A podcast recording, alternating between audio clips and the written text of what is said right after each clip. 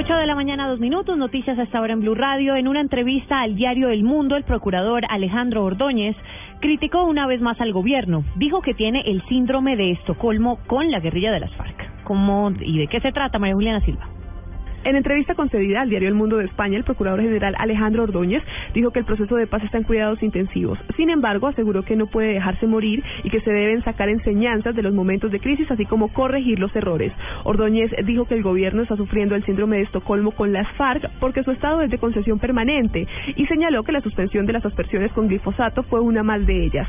Criticó también a las FARC. Dijo que nunca han abandonado su actitud violenta. Agregó que tanto el gobierno como los críticos han usado el proceso para dividir al país y reiteró la importancia de crear un pacto por la paz entre ambos sectores para salvar los diálogos, dice textualmente el procurador. Ni el proceso es perverso por sí mismo, ni los opositores son enemigos de la paz. Reiteró su posición de que las FARC deben pagar cárcel y desmovilizarse totalmente. No pueden quedarse ni siquiera con un alfiler, afirmó Alejandro Ordóñez. María Juliana Silva, Blue Radio. María Juliana, gracias. 8 de la mañana, tres minutos. La ex senadora Piedad Córdoba calificó como inconcebible continuar con las negociaciones en medio del conflicto y reiteró la necesidad de iniciar un cese bilateral. Jorge Morales.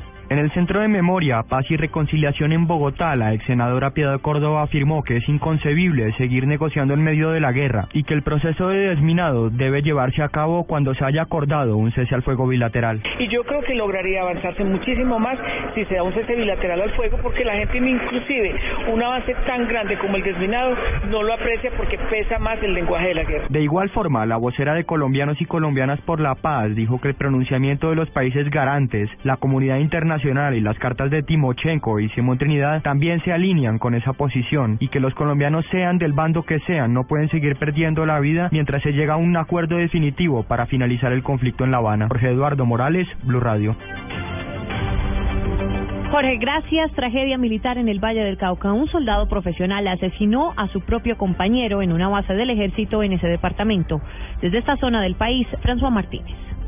La tercera brigada del ejército confirmó la muerte del soldado profesional Jason Alexander Vergara Torres a manos de su propio compañero, hecho ocurrido en la base militar de Achicayá en el municipio de Agua Sur del Valle. De acuerdo con el comunicado del ejército, el soldado recibió un disparo de fusil quitándole la vida de manera instantánea. El militar agresor fue identificado como el soldado Brian Valencia Carabalí, quien sería retirado de la institución y fue dejado a disposición de la autoridad competente. Desde Cali, François Martínez, Blue Radio.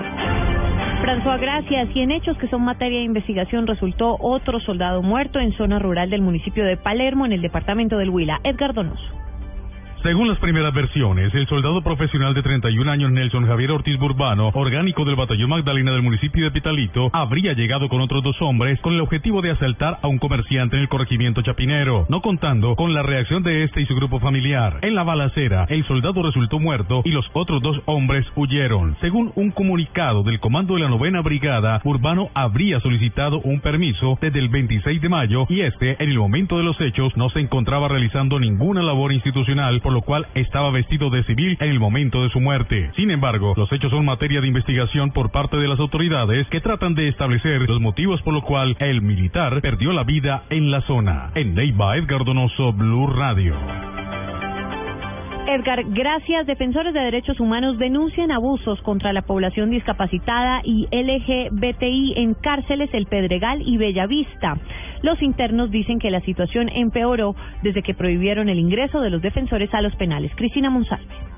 Tras recibir denuncias de internos de los patios 11 y 12 de Bellavista, el delegado para las cárceles de la Mesa de Derechos Humanos, Jorge Carmona, aseguró que quienes están resultando más afectados por los malos tratos son los discapacitados y la comunidad LGBTI. La persona que está discapacitada tenía unas, unas citas muy urgentes para unas cirugías y no le permitieron ni salir, ni lo llevaron, ni lo remitieron. Hemos enviado oficios diciéndoles que nos permitan el ingreso a verificar una situación del, patio 16 donde hay población LGBTI también que, le, que también le están violando los derechos internos del patio 11 de Bellavista aseguran que todo empeoró desde que prohibieron la entrada de los defensores y que si ellos tratan de denunciar las irregularidades son castigados. La solución que ellos muchas veces toman para esas personas que no nos quedamos calladas y que denunciamos es que nos sacan trasladados a otros penales. Los defensores de derechos humanos manifestaron que han tratado de dialogar con los directores de las cárceles y la directora regional del IMPEC, pero que estos no los dejan cumplir su labor. Desde Medellín, Cristina Monsalve, Blue Radio.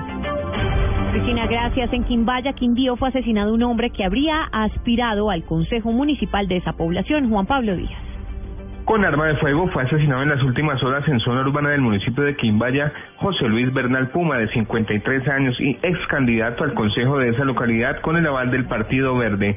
Bernal fue atacado a bala cuando caminaba solitario por una calle de la población por un hombre que luego huyó con rumbo desconocido. Las autoridades investigan los móviles del crimen y se desconoce hasta el momento si sobre el Puma, como popularmente se le conocía en la localidad, había amenazas de muerte. Desde Armenia, Juan Pablo Díaz. Blue Radio. 8 de la mañana, 8 minutos. En deportes, la selección Colombia sub-20 debutó en el Mundial de Nueva Zelanda con una victoria sobre Qatar por 1 a 0. La información deportiva con Pablo Ríos. Con un gol de Joao Rodríguez al minuto 23, la selección Colombia sub-20 derrotó 1-0 a Qatar en su primer partido del Mundial sub-20 en Nueva Zelanda. Ese resultado deja parcialmente al conjunto dirigido por Carlos Pizzi Restrepo en el segundo lugar del grupo C, ya que Portugal venció por 3 a 0 a Senegal y es el líder de la zona. El próximo miércoles 3 de junio, Colombia jugará su segundo compromiso frente a los africanos. Pablo Ríos González, Blue Radio. Noticias contra reloj en Blue Radio. Noticia en desarrollo, Bill Biden, de 46 años, hijo del vicepresidente estadounidense Joe Biden, ha muerto en las últimas horas de un tumor cerebral. Se informó ya oficialmente. El fallecimiento fue anunciado por el vicepresidente Biden en un comunicado oficial distribuido por la Casa Blanca.